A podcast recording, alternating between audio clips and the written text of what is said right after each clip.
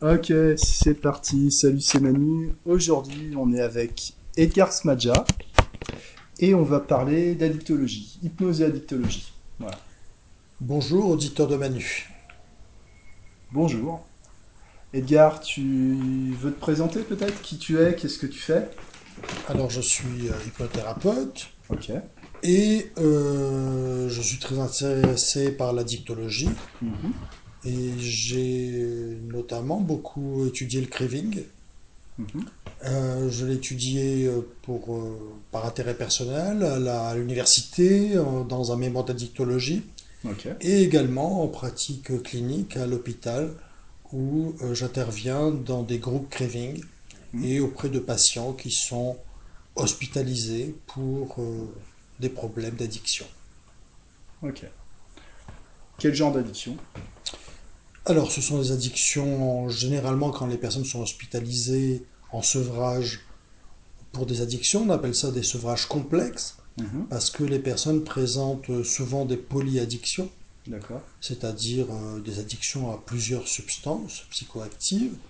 Par exemple, on peut retrouver euh, des addictions ou des dépendances au- à l'alcool, aux opioïdes, au cannabis, euh, euh, aux benzodiazépines, et bien souvent c'est assez mélangé. Mhm. Et ces personnes ont un peu cet ensemble d'une conduite addictive qui porte sur plusieurs substances.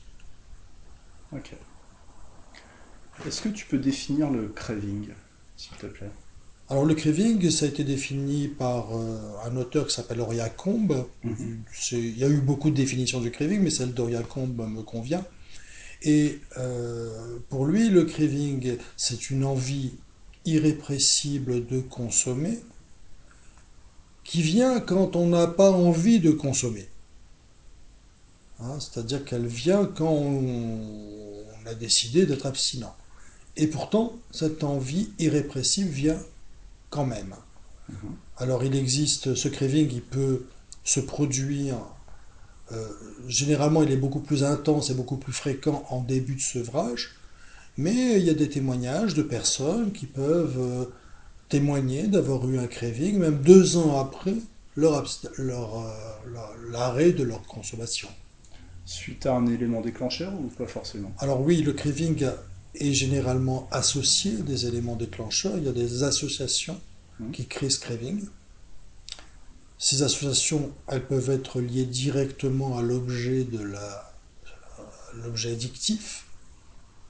Par exemple, des personnes qui peuvent être dépendantes à l'alcool, c'est pour elles euh, particulièrement difficile de faire leurs courses au Franprix ou au Carrefour du coin, parce que euh, ces commerçants mettent souvent les alcools près des caisses.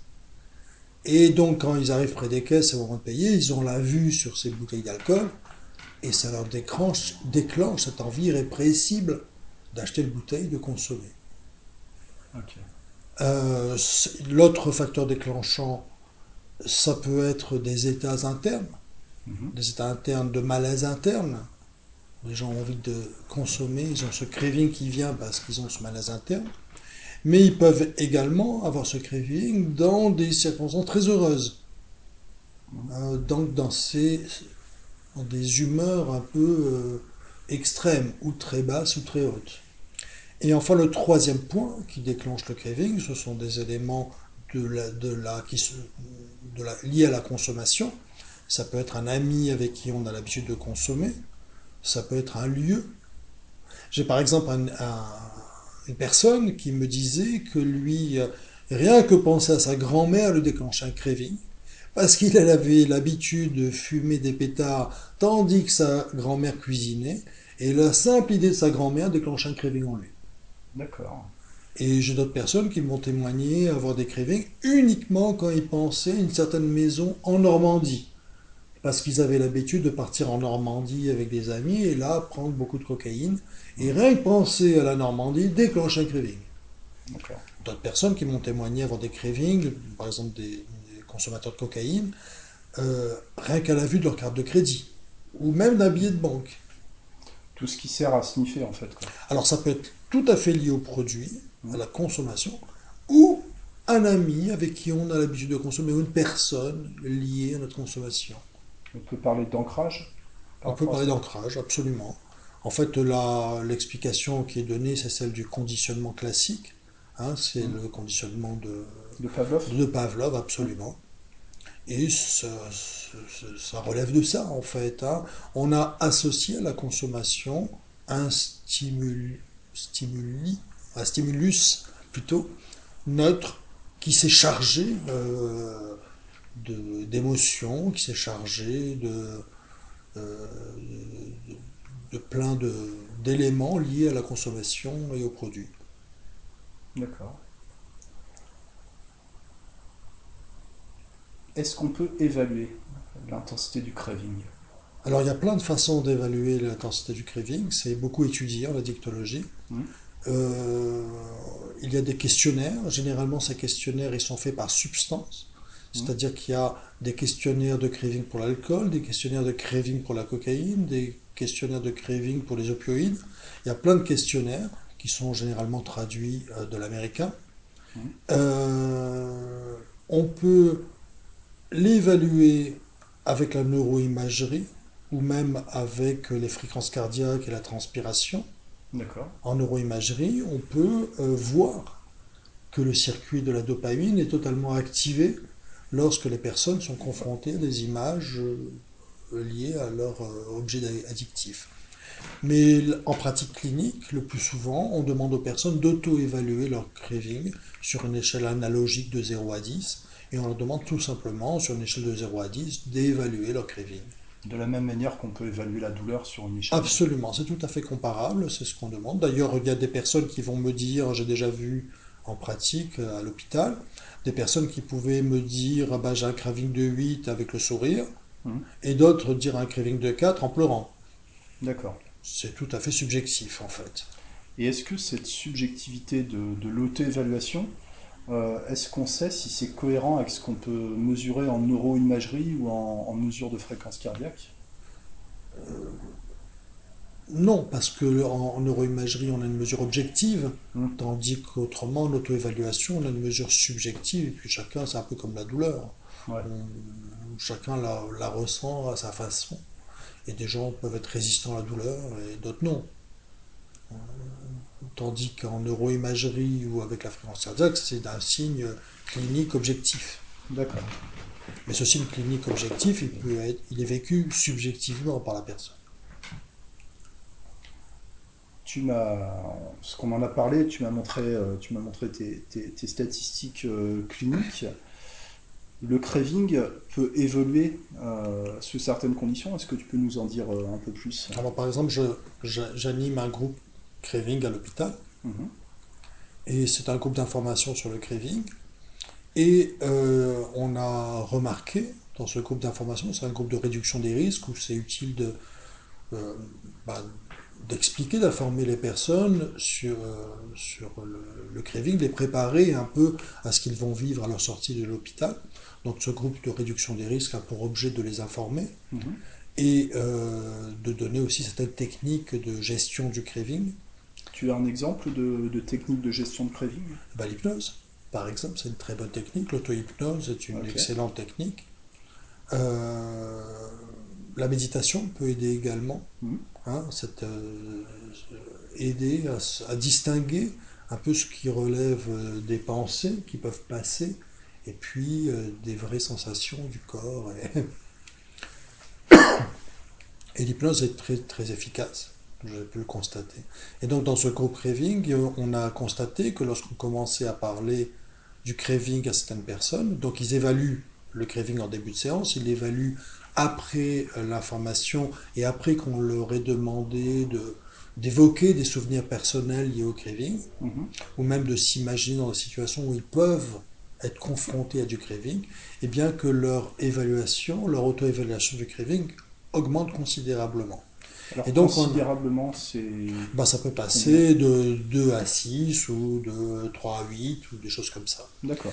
Donc, euh, et parfois, il y a eu des débordements, des personnes qui ont un taux de craving tellement augmenté que certaines personnes ont, pu s'effondrer en sanglots, des choses comme ça. Donc, on a le, le, le service euh, addictologie a décidé d'introduire une séance d'hypnose collective pour faire redescendre cette tension. Et j'ai pu, donc je, je l'ai réalisé un certain nombre de fois, à ce jour 17 fois. Mhm. Et euh, j'ai pu noter que le craving était descendu de 56% après la séance d'hypnose. Hein, donc c'est moins 56%. Donc Après la séance d'hypnose. 56% sur des groupes de combien de, de personnes? Alors c'est des groupes de 3, 4, 5. D'accord. hein, donc c'est maintenant, ça commence à devenir un peu significatif quand même sur 17 Mhm. groupes réalisés. Mhm. Hein, on a, en tout cas c'est constant. À chaque groupe, ça baisse. D'accord. Et la moyenne est de 56%, la moyenne générale arithmétique est de 56%, moins 56%. Il y a des groupes où ça baisse plus, d'autres groupes où ça baisse moins. Et comment, euh, comment les gens décrivent le craving en, en termes de, de pensée, de sensations, d'émotions Comment, euh, que- qu'est-ce, qu'ils en disent les addicts? Comment, euh, comment ils décrivent les choses? Eh bien, ils le décrivent un peu comme une pulsion à consommer. Mhm. Ils le décrivent comme une pulsion urgente à consommer. C'est un autre élément du craving. Ça paraît totalement urgent. Ah, il n'y a, que ça, quoi. C'est maintenant tout de suite. Ils le Mhm. décrivent comme euh, une pensée obsédante. Ouais. Hein, et certaines personnes ont le sentiment que cette pensée ne va jamais s'arrêter de les hanter Mhm. tant qu'ils n'auront pas consommé. Hein, voilà à peu près comment ils le décrivent. Qu'est-ce qui se passe si le, le consommateur ne peut pas satisfaire euh, son craving? Eh bien, s'il ne peut pas satisfaire, c'est-à-dire s'il ne peut pas consommer suite à son craving, Mhm. eh bien, strictement rien. C'est la différence justement entre le craving, qui est juste, qui est une envie euh, psychologique, euh, qui est psychique, euh, par rapport à un syndrome de sevrage Mhm. qui lui est physique. Le craving se passe dans la tête et si on mettait ce consommateur sous cloche, eh bien, Ça passe. 5 minutes après, 15 minutes après, dans les cas très résistants, une demi-heure après, eh ben ça passe. D'accord. L'envie s'en va. Le temps doit paraître extrêmement long. Ah oui, c'est un peu comme si on met la main sur euh, une plaque chauffante. euh, Ça doit- pour certaines personnes, c'est très très dur à supporter, même si c'est que quelques minutes. Est-ce que tu peux nous parler du syndrome de sevrage, Edgar S'il te plaît? Alors, le syndrome de sevrage, il est très différent selon les substances. Mm. Euh, Qu'est-ce que c'est et quelles substances sont concernées? Alors, ça concerne beaucoup de substances, mais pas toutes. Mhm. Par exemple, et puis on est assez inégal devant ce sevrage. Par exemple, sur l'alcool, il y a un tiers des personnes qui n'ont absolument aucun syndrome de sevrage. Et sur les deux tiers restants, d'autres personnes peuvent vivre des syndromes de sevrage qui peuvent aller jusqu'à euh, des problèmes euh, engageant euh, la mort, hein, puisqu'on peut avoir des crises convulsives à répétition. Ou avoir euh, euh, des problèmes majeurs. hein, J'ai entendu parler d'hallucinations, d'arrêt cardiaque, ce, ce genre de choses. Alors l'arrêt cardiaque, c'est, euh, on peut- l'avoir effectivement, Mhm. mais c'est lié aux crises convulsives, hein, si je me trompe pas. On peut avoir aussi ce qu'on appelle le, le fameux délirium tremens, Mhm. hein, qui, euh, avec des hallucinations euh, euh, particulières, euh, c'est des- souvent des hallucinations avec des animaux euh, euh, qui font très peur. hein, Les fameux des araignées, plutôt des araignées ou des choses comme ça. Je crois qu'on appelle ça, je- j'ai peur de dire une bêtise, mais des, des hallucinations zoophiles, me semble-t-il. Je crois que c'est le nom. Ok, je sais pas. Mm. Et là, il y a, il y a un risque, il y a un risque mortel pour la personne en cas de, de privation. Oui. Ouais. Oui. Alors après, il y a des euh. C'est une bonne idée pour un, pour un, pour un hypno de recevoir euh, quelqu'un pour un sevrage d'alcool sans encadrement médical? Il faut être très prudent Mhm. parce que euh, il y a quand même deux tiers des personnes qui peuvent avoir des syndromes de sevrage lourds Ouais. et on ne sait jamais euh, si ces personnes peuvent avoir ces syndromes de sevrage peuvent engager leur pronostic vital. Donc ça peut être très très lourd. Euh, il vaut mieux être encadré par un médecin ou par un addictologue euh, psychiatre, enfin avoir... euh, De toute façon, en règle générale, les addictions engagent des équipes qui Mm. sont pluridisciplinaires Pluridisciplinaire. et c'est quand même la prudence. Mm. Après, il y a des substances qui n'engagent pas des syndromes de sevrage. La cocaïne, par exemple. La cocaïne a un syndrome de sevrage assez faible. Surtout que la plupart des gens prennent la cocaïne de façon euh, répétée. hein, euh, ils peuvent développer une dépendance, mais c'est plutôt une consommation qui est souvent hebdomadaire. C'est assez rare les gens qui prennent de la cocaïne tous les jours. Ça arrive, mais c'est plutôt rare. La plupart euh, des consommateurs ont des, consommateurs, des consommations festives. Et c'est d'ailleurs un, quelque chose qu'il faut examiner parce que euh, beaucoup de gens se considèrent qu'ils ne sont pas dépendants de la cocaïne parce qu'ils n'ont pas une consommation quotidienne. Et en réalité, ils ne peuvent pas s'empêcher euh, le week-end de prendre la cocaïne. Et puis souvent, la consommation de cocaïne, de cocaïne est associée à l'alcool Mm. ou à d'autres drogues. Et donc, euh, ça reste quand même un problème. Quelles autres substances créent un vrai syndrome de sevrage L'héroïne, non? Euh, notamment tout ce qui est les opioïdes, Les donc opioïdes, dans l'héroïne. ouais. L'héroïne, on ne la rencontre plus trop. Morphine, euh, etc. Quoi. Absolument. Ouais. Euh, et les médicaments à base d'opium, Mm. comme le tramadol par exemple, qui, sont, qui peuvent créer euh, des syndromes de sevrage assez lourds. Pas de sevrage sauvage, alors. Quoi. Il faut être prudent. Il faut être prudent. Euh, mais généralement, les gens qui prennent, qui sont euh, engagés dans un processus addictif euh, sévère, euh, viennent voir un hypnothérapeute et sont déjà suivis Mm. par un médecin. C'est assez rare que quelqu'un débarque euh, voir un hypnothérapeute euh, comme ça, euh, pour une première intention, euh, pour sortir euh, d'une consommation totalement addictive. Ouais, passer à un certain niveau d'intoxication, probablement, mais je, je, je sais que beaucoup d'alcoolodépendants euh, sous-estiment leur niveau de, leur niveau de dépendance et beaucoup euh, refusent de, de contacter un médecin pour ça, ne considèrent pas qu'il y a une dimension médicale par rapport à ça et peuvent aller consulter un hypno pour demander une réduction de la consommation d'alcool, voire un arrêt de l'alcool sans, euh, sans support médicamenteux. C'est vrai. Ouais. C'est vrai parce que l'addiction, elle se caractérise par une ambivalence. Qu'est-ce gens, que c'est que, que l'ambivalence? Eh bien, les gens, ils sont à la fois, ils ont à la fois envie de continuer à consommer Mhm. et à la fois, ils ont envie d'arrêter. Ils sont complètement ambivalents, D'accord. c'est-à-dire qu'ils veulent les deux à la fois. D'accord, c'est pas un jour euh, ci, un jour ça, c'est les deux en même temps. en fait. C'est les deux en même temps. C'est à la fois leur meilleur ami et leur pire ennemi. Et il y a souvent ça. Alors effectivement, c'est pas faux ce que tu dis, il peut y avoir des jours où on n'en peut plus, et puis des jours où on, on s'en fiche, on peut boire. Mais souvent, il y a ces deux qui se mélangent.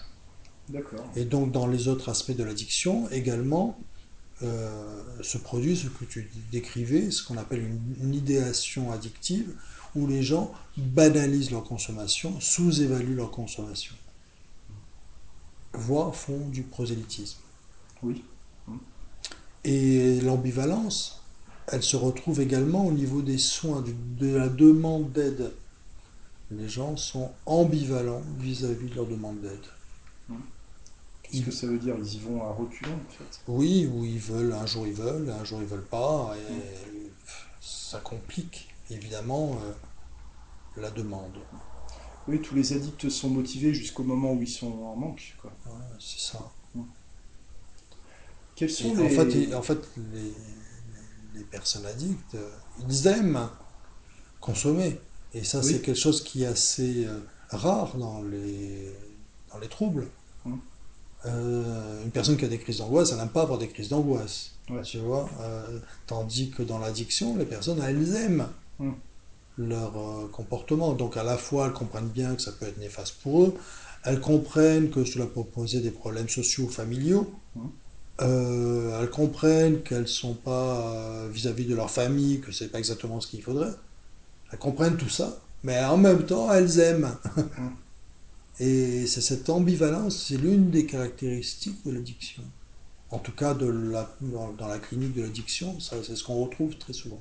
Comment on sait qu'une personne est dépendante de quelque chose? Bah, Il y a des critères. Hmm.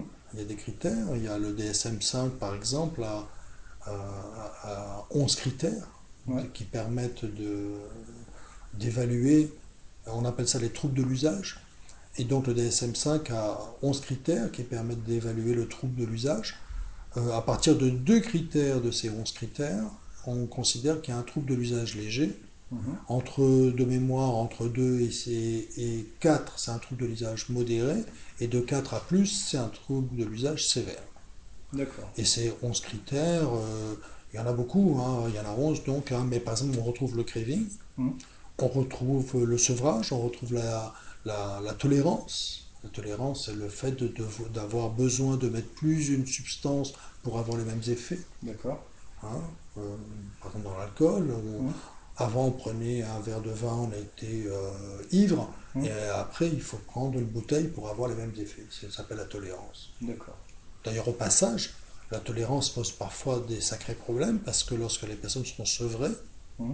en hôpital par exemple, lorsqu'elles sortent, elles restent sur leurs habitudes de consommation alors que leur corps n'est plus tolérant ah. à la consommation. Et donc parfois, il, y a des, il peut se passer euh, des comas éthyliques hmm. parce que la personne elle va recommencer à boire une bouteille de rhum alors qu'elle est complètement euh, sevrée. Et donc, euh, elle disjoncte. Parmi les, autres critères euh, du DSM, c'est le temps passé. Hein, le temps passé à consommer, le temps passé à se procurer le produit, le temps passé à récupérer de sa consommation, dans tout ce qui concerne le temps passé. Euh, de mémoire, il y a également euh, un critère qui est assez essentiel, qui est la perte de contrôle. C'est-à-dire que les personnes, euh, je t'en parlais tout à l'heure, mais un médecin qui s'appelle Fouché, qui est un, des pères de la dictologie et qui s'est beaucoup intéressé à l'alcoolisme, il définissait l'alcoolique comme quelqu'un qui avait perdu la liberté de s'abstenir. Quelqu'un qui a perdu la liberté de s'abstenir. Et je trouve que c'est une très très jolie définition, définition en creux un peu, euh, mais qui est toujours d'actualité hein, et qui exprime la perte de contrôle. La personne n'a plus le contrôle de sa consommation. D'accord. Et ce que tu m'expliquais tout à l'heure, c'est la notion euh, d'envahissement Alors, de, la consommation dans la vie de la personne. Tout à fait. Ça, c'est aussi un critère euh, caractéristique. C'est lorsque les personnes sont envahies par euh, l'objet de leur addiction. Et c'est la raison pour laquelle aujourd'hui on ne parle plus réellement de drogue dure ou de drogue douce.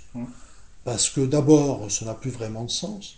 Parce que par exemple, euh, avant on disait que le cannabis était une drogue douce. Mmh. En réalité, les dosages en THC hein, se sont beaucoup élevés. Oui. Hein, donc, euh, qu'est-ce que c'est qu'une drogue douce, drogue dure? Ça n'a plus vraiment de sens. Et puis, ce qui compte, c'est l'envahissement dans la vie de la personne, entre mmh. autres. C'est ce rapport pathologique à la substance. C'est l'usage qui rend la drogue dure Absolument. Et c'est ça qui fait. Alors, j'avais, je t'avais donné tout à l'heure l'exemple d'une euh, femme qui avait été citée par un psychiatre qui prenait juste un verre de Porto le soir. C'est une grand-mère, elle prenait un verre de Porto le soir. Mais ce verre de Porto qu'elle prenait le soir lui envahissait sa vie, lui envahissait sa journée. Et à un moment donné, euh, dès 17h, il fallait qu'elle vire ses petits-enfants de chez elle pour pouvoir se consacrer à sa consommation du verre de Porto. Donc elle avait un usage dur de quelque chose qui peut paraître assez banal en fait. Mm. Mais elle, pour elle, c'est un usage dur. Ça l'envahissait. D'accord.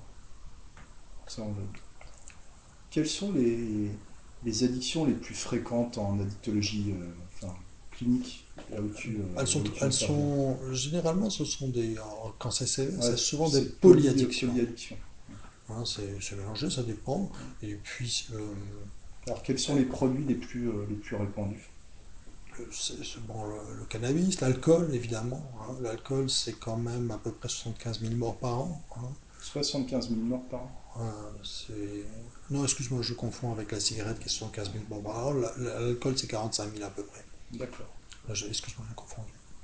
Donc, euh, évidemment, la cigarette, l'alcool, c'est les substances psychoactives légales. Ouais. Et puis après, on retrouve euh, la cocaïne. Les opioïdes sont bien représentés quand même dans le... Mm. Les benzodiazépines, hein, tous, les- tous ces anxiolytiques sont, euh, représentent des addictions qui peuvent être euh, sévères. hein. Il y a des gens Donc, qui les peuvent avaler... benzodiazépines, c'est une famille de médicaments, quoi. C'est ça, L'exomil, le tranxène, l'amital. absolument. Et, euh, et puis il y a des gens qui peuvent avaler des plaquettes Mm. par jour. Ouais. Hein.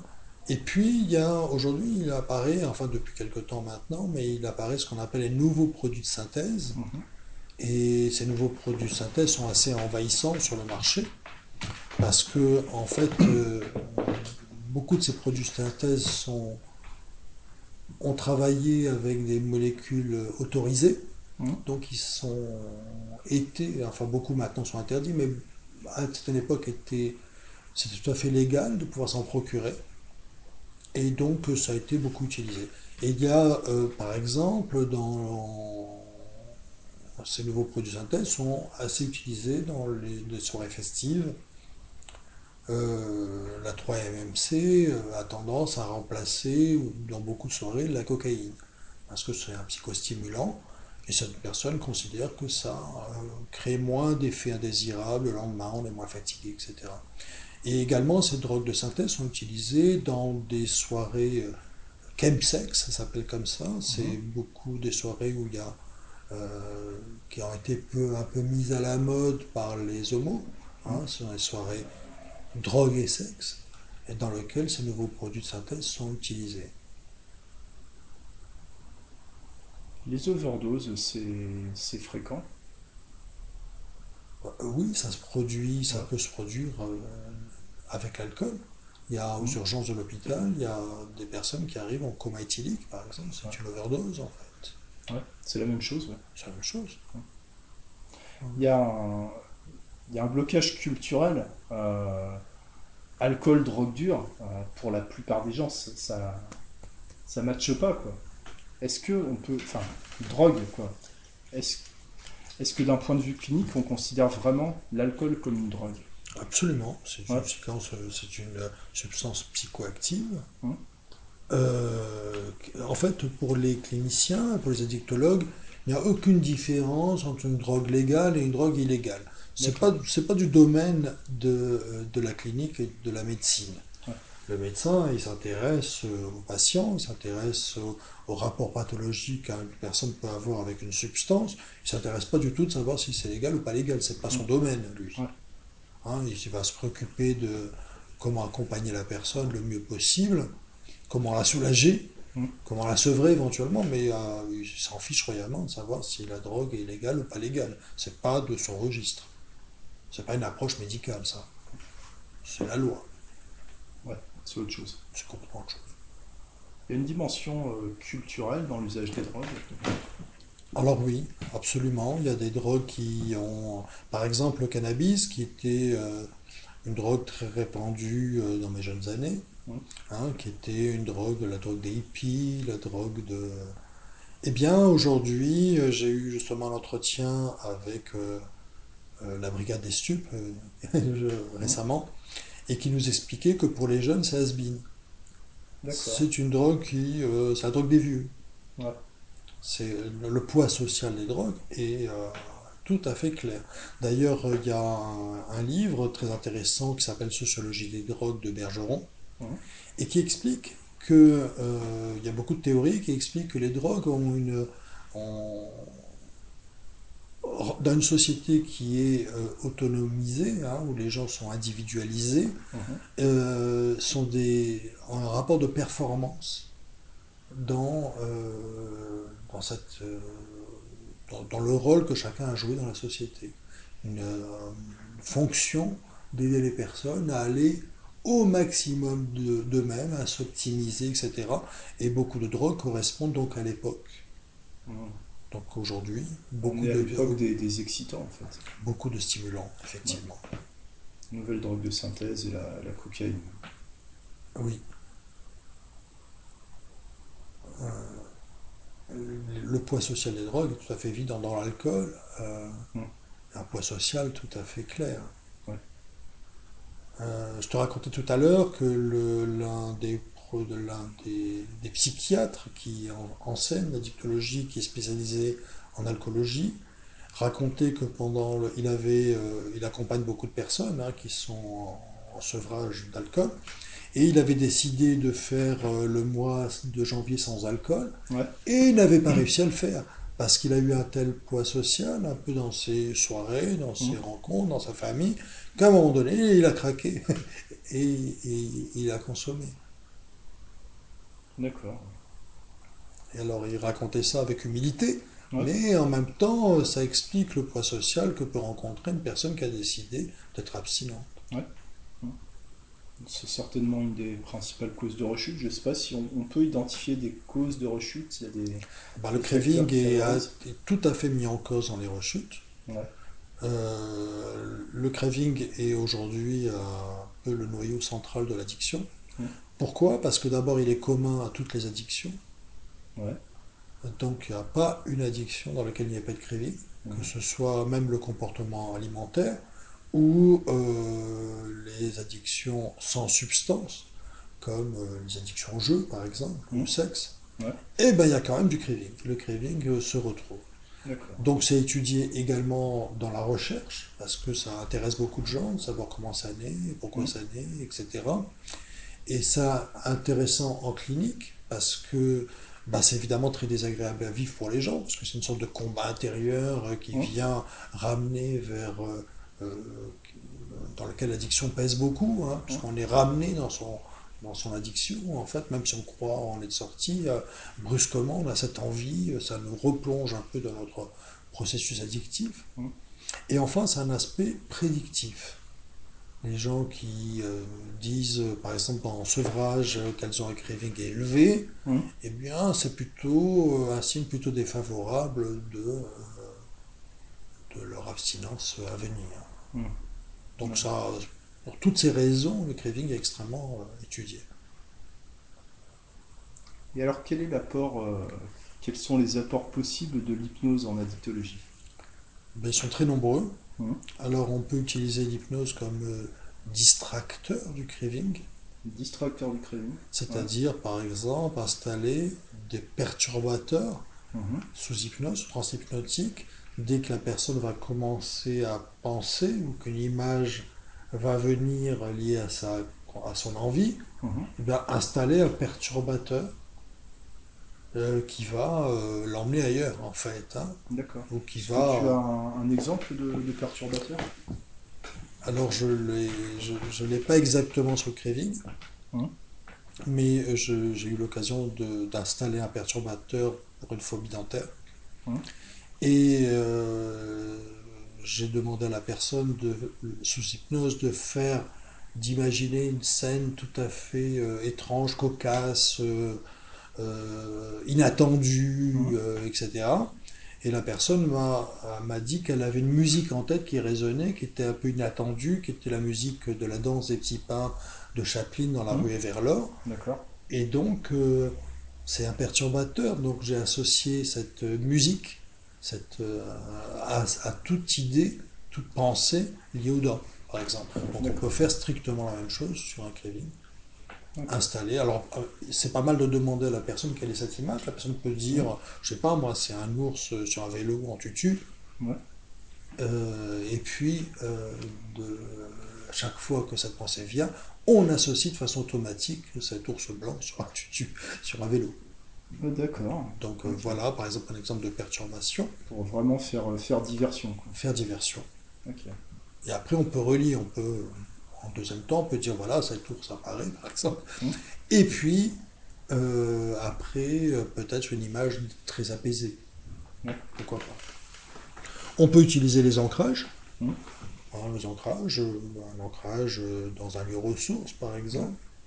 Ouais, le fameux lieu. Qui Euh, est- Voilà, ce qui est, qui est toujours bien. On peut installer quelque une sorte d'armure qui préserve ou de bouclier électromagnétique ou euh, ce que la personne veut, ou une bulle euh, qui le protège de ces pensées perturbantes et qui viennent euh, revenir automatiquement dès que la personne pense à cet objet de l'addiction. Et on peut également utiliser des techniques qui sont assez utilisées en entretien motivationnel, comme la projection dans le futur. Mhm. Alors, c'est pas directement lié au craving, mais plutôt à sa motivation de rester, euh, de changer, en fait. hein. Et ça, c'est une La technique euh, motivation, c'est euh, un paramètre important fondamentale. Fondamentale. Alors, c'est pourquoi c'est un paramètre fondamental? Alors, c'est pas toute motivation, c'est ce qu'on appelle la motivation intrinsèque, la motivation qui vient de la personne. D'accord. Parce que la motivation extrinsèque n'a aucun effet en réalité. C'est-à-dire Si la motivation des autres pour la personne. ça, ça, je vais arrêter de boire pour ma femme ou des choses ça ne fonctionne pas. Non. Et, et si la personne vient avec une motivation extrinsèque, parce que sa femme l'envoie, ou parce que même la justice euh, lui demande de, de changer son comportement, Mhm. eh bien, ça fonctionne pas. Ouais. Donc, il faut réussir à transformer cette motivation extrinsèque en motivation intrinsèque, une motivation qui l'engage lui, hein, qui est bonne pour lui, qui est efficace pour lui. Parfois, ça peut prendre un peu de temps. D'ailleurs, un entretien motivationnel, euh, ça peut se dérouler sur plusieurs séances. Mm. Mais c'est essentiel. C'est essentiel parce que si la personne est amenée à changer avant que sa motivation intrinsèque soit à un niveau élevé, Mm. eh bien, elle va se mettre en échec. Et puis après, elle va dire, de toute façon, moi je suis condamné, je ne peux pas changer. Et, et donc, elle va s'installer durablement dans son comportement addictif. Donc, c'est une mauvaise idée d'installer un changement. D'abord, ça ne marchera pas. Et non seulement ça ne marchera pas, mais ça va installer la personne dans l'idée qu'elle ne peut pas changer. Donc, c'est important de faire grimper cette motivation avant d'envisager le changement. Comment on amplifie la motivation? Ah bah, il y a toutes les techniques, il y a toute l'approche motivationnelle est tout à fait centrée là-dessus. D'accord. L'entretien motivationnel. L'entretien motivationnel qu'on peut faire également avec l'hypnose, mais Ouais. bien s'assurer que la motivation est au rendez-vous. Et cette motivation intrinsèque, hein, j'insiste là-dessus, parce que la motivation extrinsèque, elle fonctionne pas. Quand tu travailles en, en addictologie, en hypnose, tu, tu accordes une, euh, beaucoup d'importance à l'entretien pré-hypnotique? L'entretien préliminaire, détermination d'objectifs, NMS, je sais pas comment, euh, comment on appelle ça aujourd'hui, mais euh, Alors en hôpital, je n'ai pas du tout cette problématique, Mhm. parce que les personnes rencontrent le psychiatre, rencontrent des médecins, rencontrent des psychologues, et moi je suis là pour un problème particulier, Ouais. souvent le craving, Mhm. Euh, mais ça peut être également du stress, ça peut être également une certaine angoisse euh, par rapport à mais qu'est-ce que je vais faire quand je vais sortir? Euh, Ouais. Donc euh, voilà, je travaille là-dessus, mais je n'ai pas besoin de m'attarder sur Ouais. euh, l'entretien, je suis pas là pour ça. d'accord. hein. je suis plutôt là en- pour agir par rapport à un problème particulier. Par contre, en cabinet, évidemment, oui, je prends le temps qu'il faut pour Ouais. questionner. Et il y a une chose importante dans l'entretien. Déjà, c'est de connaître un peu la consommation, Oui. hein, donc de poser les questions qu'il faut. Hum. Et également d'avoir une certaine idée des comorbidités. C'est un élément qui se retrouve beaucoup en addictologie. Hum. D'après certains chiffres, il pourrait y avoir près de 80% des personnes qui présentent des comorbidités. Hein, c'est assez considérable. Et ces comor- comorbidités peuvent être euh, des troubles de l'humeur, Ouais. avec la dépression, la bipolarité, des troubles anxieux, des troubles de la personnalité, euh, ou du euh, TDAH, hein, euh, des troubles de l'attention et de l'hyperactivité. Et par exemple, ces troubles TDAH, ils sont souvent euh, pas diagnostiqués pour l'adulte. Il y a des personnes qui sont, il y a beaucoup d'adultes qui ont ce type de problématique et qui n'ont jamais été diagnostiqués étant enfants. D'accord. Et donc ils ont ça. Et ces personnes euh, prennent pas mal de stimulants pour gérer Ouais. leurs euh, problèmes d'attention, notamment. Et même des étudiants, par exemple, j'ai rencontré des étudiants qui euh, se sentent obligés de prendre des stimulants. En fait, c'est de l'automédication parce que les TDAH sont souvent traités avec la ritaline, Oui. qui est aussi un psychostimulant. Mais eux, ils s'automédiquent en prenant le stimulant. Ce que tu, ce que tu, ce que tu m'as expliqué, c'est qu'il peut y avoir euh, conflit entre euh, un trouble de l'usage et par exemple un trouble dissociatif. Enfin, conflit au niveau traitement, qu'est-ce qu'on fait? Qu'est-ce qui, est, qu'est-ce, qui est, qu'est-ce qui passe en priorité? Oui, alors c'est, euh, comme je le disais tout à l'heure, euh, il n'est pas du tout évident de dégager ce qui est, si le trouble est primaire ou secondaire. Hmm. Par exemple, l'alcool euh, peut créer des dépressions, Hmm. et c'est dans ce cas-là un trouble secondaire. Mais parfois, des personnes dépressives peuvent prendre de l'alcool. Ouais. Donc c'est euh, assez complexe de déterminer ce qui est primaire et ce qui est secondaire. D'ailleurs, dans les unités de sevrage, bien souvent un médecin m'a dit une fois, nous, on, on met les personnes en sevrage et puis on voit ce qui apparaît. D'accord. Et souvent apparaît des choses, euh, des troubles importants Des problèmes qui étaient masqués par, euh, qui par étaient le masqués par la consommation. Donc Euh, le sevrage, c'est le début des vrais problèmes. là? Alors c'est le début des problèmes, absolument. Et parfois, il, il peut y avoir aussi, pas vraiment des conflits, mais disons, euh, c'est pas évident de savoir si une personne doit d'abord aller en hôpital psychiatrique pour traiter, je reprends par exemple de la dépression, est-ce que la personne doit d'abord être traitée en psychiatrie pour sa dépression, si elle est très sévère, Mhm. ou d'abord être traitée en addictologie pour traiter son problème addictif. Et parfois, c'est assez ambigu. On ne sait pas trop ce qui est le mieux pour la personne. Même parfois, il peut y avoir euh, certaines rivalités entre les services. euh, pas de rivalité franche, mais enfin, euh, Mhm. chacun considérant que c'est plus de son ressort. D'accord. ouais. C'est pas clair tout ça. Donc parfois, il y a une errance. De soins. Et effectivement, une fois que les personnes sont sevrées, ben, souvent des troubles apparaissent. qui peuvent être des troubles anxieux, qui peuvent être des syndromes de stress post-traumatique. Parfois, les gens euh, amènent sur le tapis euh, des, des traumatismes Ouais. qu'ils ont vécus et dont ils n'ont pas du tout parlé avant d'entrer en sevrage. Mm. Et parfois extrêmement lourds, comme de l'inceste par exemple, des viols. Là, l'hypnose, euh, ça fait sens par rapport à ce genre de choses, non? Quand on le détermine, oui. Oui. Quand on le détermine, oui. Les, euh, les personnes que tu rencontres, euh, comment ils, comment ils se positionnent par rapport à l'hypnose? Alors, dans, en addictologie, j'ai déjà remarqué que les personnes sont extrêmement sensibles à l'hypnose. Ouais. Ça, c'est quelque chose qui est vraiment, alors, je- vraiment une expérience qui est confirmée. J'ai jamais eu aucune personne pas sensible à l'hypnose. En plus, euh, c'est des bons, c'est des bons sujets hypnotiques. excellent sujet. Alors, en plus, ça se passe dans un milieu, dans le milieu hospitalier. C'est un milieu euh, bruyant Ouais. dans lequel on peut être dérangé, l'infirmière peut ouvrir la porte, ou même la femme de ménage. Euh, on, on entend du bruit, beaucoup de bruit, et en même temps, les gens partent très rapidement dans un état hypnotique plutôt profond, Ouais. et il y a des manifestations hypnotiques qui se mettent en place très rapidement. Par exemple, la lévitation du bras, euh, Mm. c'est un peu le béaba, c'est très facile à faire. D'accord. Il y a plein de signes comme ça, euh, les gens le vivent de façon intense. euh, très facilement et très rapidement. Parce que les séances là-bas que je peux faire, elles durent de 15 à 20 minutes. Ça va Ouais. vite, hein. Ouais, c'est vraiment, vraiment du rapide. Ça là. va vite.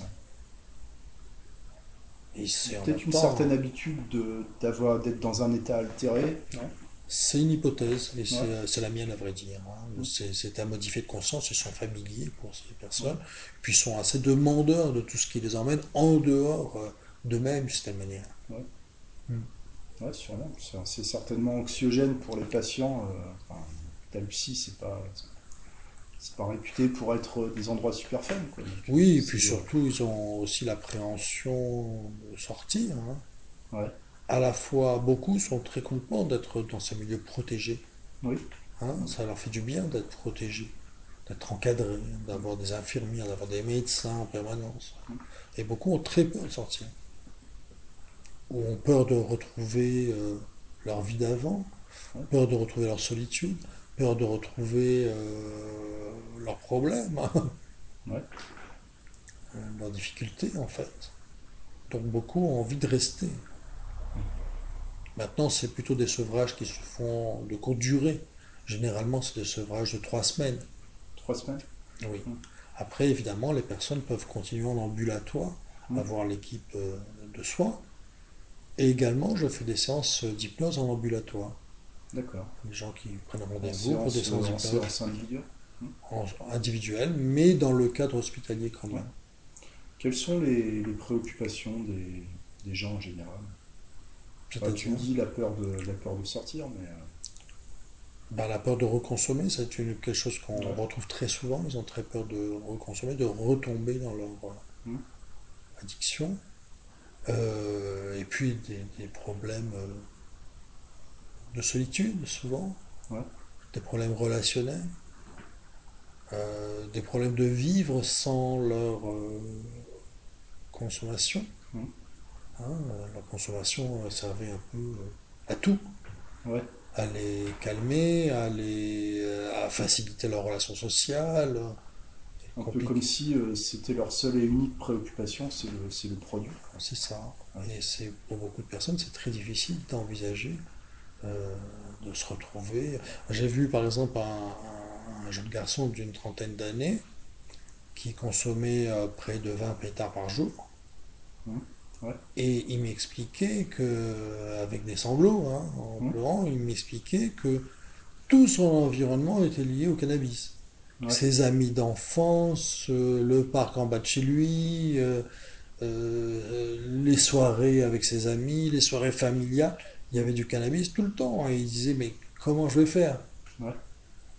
Et il, m'en parlait avec, en pleurant.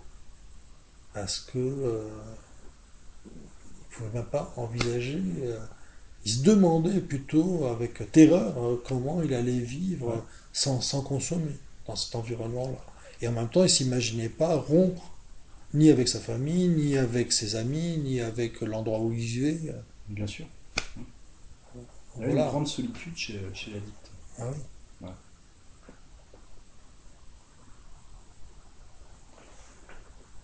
Ah, j'ai j'ai perdu ma question, mince. Voilà. Faut meubler. Euh, bah ok.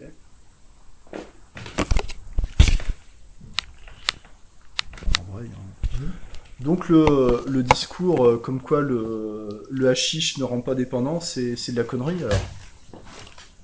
Encore une fois, c'est l'usage que les personnes font de la substance qui crée euh, l'addiction.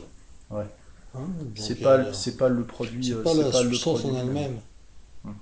Il faut dire qu'on est assez iné- inégaux hein, devant. les- D'où vient qu'une per- qu'est-ce qui favorise qu'est-ce qui favorise la dépendance? Est-ce que c'est culturel? Est-ce que c'est parent enfin le familial? Est-ce que c'est euh, Alors, il y a- génétique? Comment comment ça marche? On a longtemps parlé du modèle trivarié de Levenstein. Modèle trivarié. Trivarié, où il Ouais. considérait qu'une addiction, une dépendance, parce qu'il parlait de dépendance à l'époque, est naissait d'une euh, d'une imbrication un peu entre un individu, Mhm. une substance et un environnement. C'était ces trois aspects qui créent la dépendance. Aujourd'hui, on a tendance plutôt à parler en termes de vulnérabilité, Mhm. et il existe des vulnérabilités d'une certaine manière euh, liées à la personne. Mhm. Hein, ça peut être psychologique.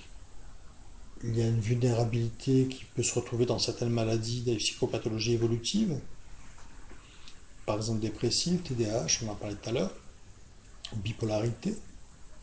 On- il y a des familles pathologiques également, Ouais. dans lesquelles euh, la, la substance tourne et que c'est voilà, c'est dans le mode de vie de la famille. Mhm. J'ai rencontré par exemple récemment un homme euh, qui, euh, qui vient d'une famille dans laquelle l'alcool était euh, enseigné d'une certaine manière Ouais. dès le plus jeune âge aux enfants. Hein, euh, je crois que c'est une famille de vignerons. ou- Ouais, euh, ça me fait penser aux familles de vignerons vers chez moi. C'est, voilà, ça. bah, c'est comme ça. hein. Ça commence très jeune. Après, il y a certains traits de caractère qui peuvent être des facteurs de vulnérabilité. Mhm. Donc, parmi ces traits de caractère, euh, l'un des, euh, des plus marquants, c'est l'impulsivité. L'impulsivité. Oui, Ouais. le fait d'être impulsif. Eh bien, ça, c'est un facteur de vulnérabilité. L'intolérance à l'ennui est également un facteur de vulnérabilité. Et la recherche de sensations. Ouais. Ces trois euh, traits de caractère qui se retrouvent un peu, qui sont des facteurs de vulnérabilité. Il y a euh, des facteurs de vulnérabilité qui peuvent être génétiques. Ouais. hein, qui peuvent être liées à une prédisposition génétique, et également euh, à, la, à, la, force de la substance, hein, qui Ouais. va euh, particulièrement répondre. À ta configuration génétique. Euh, et puis il y a tout l'aspect euh, neurologique de Mhm. l'aspect de, la sur- de la substance qui est aussi un facteur euh, de vulnérabilité. D'accord. Il n'y a pas Et un en- profil de l'addict en fait. Non. Et puis il y a également le troisième facteur qui est aussi facteur, un facteur très important, c'est le facteur social. Ouais. Et dans ce facteur social, on va retrouver eh bien l'influence des pairs, ce qu'on retrouve chez beaucoup de jeunes, par exemple, Ouais. qui ont un test grégaire très développé, où Mhm. c'est très important pour eux euh, d'être en harmonie avec leur groupe. Ouais. Eh bien, donc voilà, c'est un facteur de vulnérabilité. L'information sur les drogues, euh, le, le manque de modèles identificatoires à un adulte, à une Mhm. figure euh, adulte, est un facteur de vulnérabilité également. Il y a cet ensemble d'éléments peuvent développer une vulnérabilité chez les personnes. En tout cas, c'est ce qu'on observe. D'accord. Des troubles de la personnalité également dans les facteurs psychologiques, on retrouve pas mal de personnalités. On retrouve euh, très nettement la personnalité antisociale, qu'on appelle aussi psychopathique, D'accord. et on trouve euh, les, les personnalités borderline, Mhm. euh, qui sont aussi euh, des personnalités sont- qui, sont, qui ont tendance à consommer. Pourquoi? Parce que c'est des personnalités qui sont euh, dans, très instables et très impulsives, hein, qui sont toujours dans le haut et le bas. D'accord. Ok. Et euh, est-ce que tu pourrais euh, nous, nous parler des, des groupes de biais cognitifs qui sont associés? Alors oui, euh, Euh, Enfin, c'était au craving ou à, ou à l'addiction en général alors c'est c'est des- c'est ce qu'on appelle les croyances, ce sont des biais ouais. cognitifs Mhm. et qui sont pas mal euh, approfondis dans les thérapies cognitivo-comportementales. Mhm. Et ce sont des croyances qui vont transformer une envie en acte. D'accord. qui vont euh, faire qu'une envie va devenir un comportement euh, concret et avéré. Alors il y en a trois, de trois sortes. Mhm. Il y a ce qu'on appelle les croyances anticipatoires. C'est des croyances dans lesquelles on anticipe un plaisir particulier avec une substance. Ah, ça va me faire tellement de bien ce, ce truc-là. Absolument. D'accord. Après, il y a les croyances soulageantes. Mhm. C'est-à-dire que ma consommation, la substance va permettre d'enlever ce malaise interne que j'ai. Mhm. ou va soulager ma timidité qui est insupportable et ça va me l'enlever. Mhm. C'est une croyance soulageante. Et le troisième type de croyance sont les croyances permissives, c'est-à-dire c'est l'idée de concrètement les gens peuvent dire par exemple euh, après une journée pareille je peux bien m'octroyer un apéritif, de toute façon tout le monde le fait. Oui, je l'ai mérité. Voilà, je l'ai mérité. C'est les croyances permissives. Alors les trois sont des croyances, sont des biais cognitifs. Parce qu'en réalité, euh, dans l'anticipatoire, le plaisir n'est pas au rendez-vous, parce que les gens sont souvent, se sentent euh, souvent honteux et coupables d'avoir consommé. Oui. Et puis le plaisir n'est pas si présent que ça. Mhm. Par exemple, il y a beaucoup de gens qui me témoignent qu'ils ont repris la cigarette en anticipant un plaisir de la cigarette. Mhm. Et puis quand ils l'apprennent, euh, bah, au bout du compte, ça avait un goût de foin. et, Oui. euh, voilà, le plaisir n'était pas aussi élevé qu'ils l'imaginaient, même pas du tout. Et pourtant, ça a réenclenché le- la mécanique addictive. Les croyances euh, soulageantes, eh ben, ça enlève pas non plus le malaise, Ouais. parce que les gens se sentent là aussi euh, coupables et honteux, et donc le malaise est souvent intensifié. Mhm. Euh, et les croyances permissives, eh ben, au bout du compte, elles sont fausses également. D'abord parce que beaucoup de gens ne prennent pas l'apéro le soir systématiquement, que les gens qui le prennent ne sont pas euh, des personnes qui ont développé des dépendances, et ainsi de suite.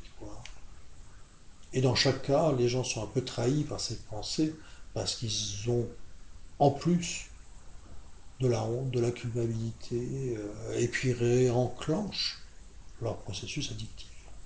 D'accord. Tu parles de, de croyance en tant que biais cognitif, ça veut dire que on ne peut pas raisonner avec quelqu'un qui tient ce genre de discours en fait. C'est ça que ça veut dire Alors on, peut raisonner, puisqu'on peut, comme dans toutes les croyances, on peut On- apporter on des peut exceptions. Est-ce qu'on peut interférer avec un biais cognitif? Alors on peut, dans la mesure où on peut demander à la personne de d'examiner ses exceptions son D'accord. Ouais. Alors par exemple, dans les biais cognitifs euh, classiques, hein, ça a été dans la thérapie cognitivo-comportementale, on a parlé du triade de la dépression que Beck a mis à jour. Mhm. Il s'est aperçu par exemple que les personnes dépressives avaient, euh, il y avait une triade dépressive. Et il y avait des pensées semi-conscientes, automatiques, Ouais. qui venaient, et qui entretenaient la dépression. Et parmi ces pensées, il y en avait de trois sortes. La première, c'est je suis nul. La seconde, c'était euh, le monde va mal. Ouais. Et la troisième, c'est euh, rien ne va s'arranger. D'accord. Donc c'est la triade que- euh, dépressive de, que Beck a mis à jour. Mhm. Et il proposait à ses patients, eh bien d'abord de prendre conscience de ces pensées automatiques, Mhm. parce que ces pensées ne sont pas forcément conscientisées par les gens, donc de- d'en prendre conscience quand elles venaient, et puis de les questionner. Bon, je suis nul, ok, je pense ça, mais est-ce que c'est vrai dans tous les domaines de ma vie? Est-ce que c'est vrai tout le temps? Est-ce que c'était vrai hier? Et ainsi de suite, de les questionner jusqu'au moment où, bon, bah, la pensée perd un peu de sa force. Ouais. Parce qu'on Le principe de ramollir les croyances Absolument. plutôt que de les, de C'est les ce qu'on casser. voit en quoi. PNL, par exemple, Ouais. ramollir les croyances. On ne peut pas les prendre de front, Ouais. mais on peut les ramollir.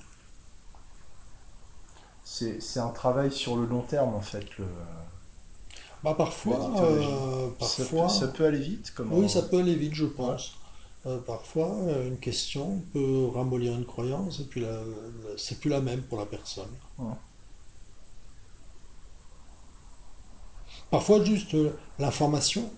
Parfois, dans le groupe euh, de réduction des risques, le craving, je parle de ces croyances et juste que les- cette information aide les personnes à prendre conscience que ce, que ce sont des biais cognitifs et ça les aide.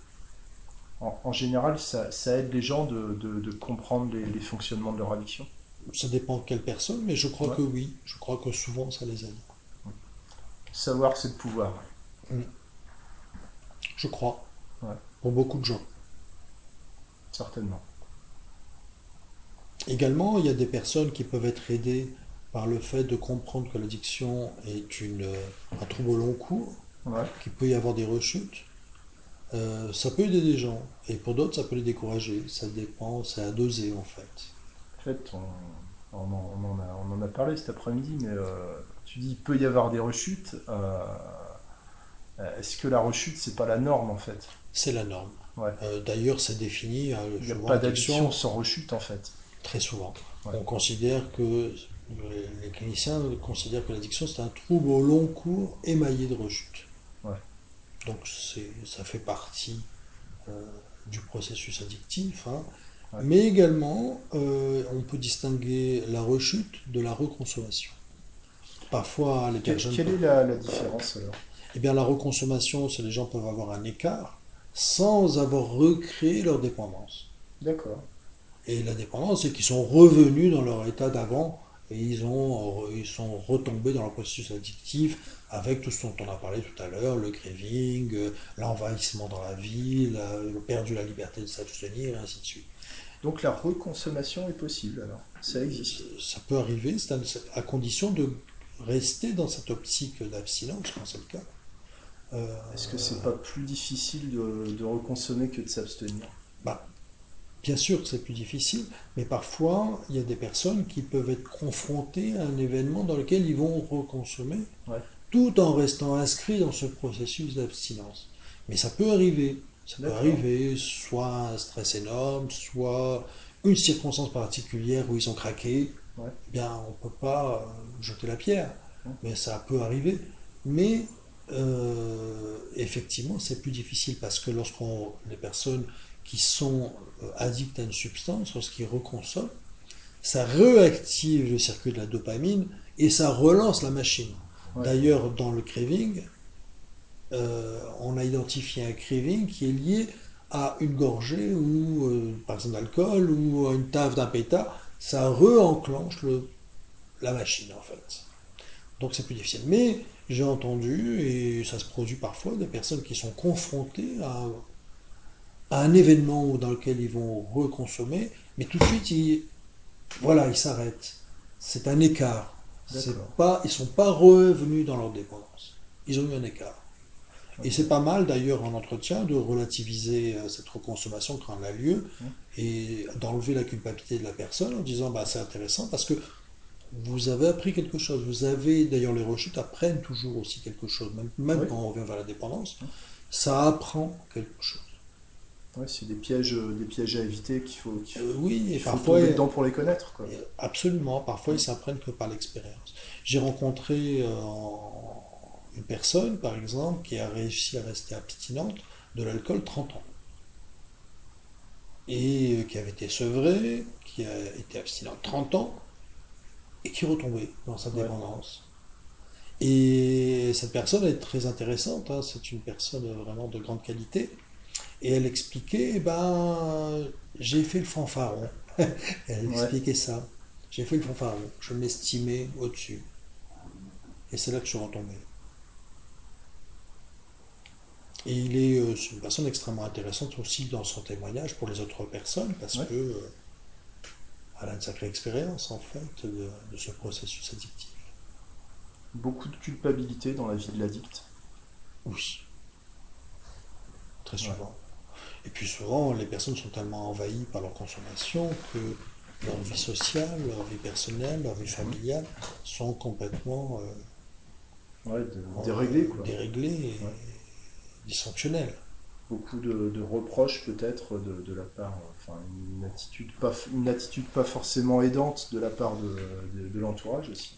C'est parfois difficile à vivre pour l'entourage, très difficile à vivre pour l'entourage. Bien sûr. ouais. Hein, J'ai eu par, par exemple, dans le cadre de mon cabinet, des, des- des- parfois des femmes de personnes alcoolodépendantes qui m'appelaient et qui Mhm. m'expliquaient leur calvaire de leur vie. Ouais.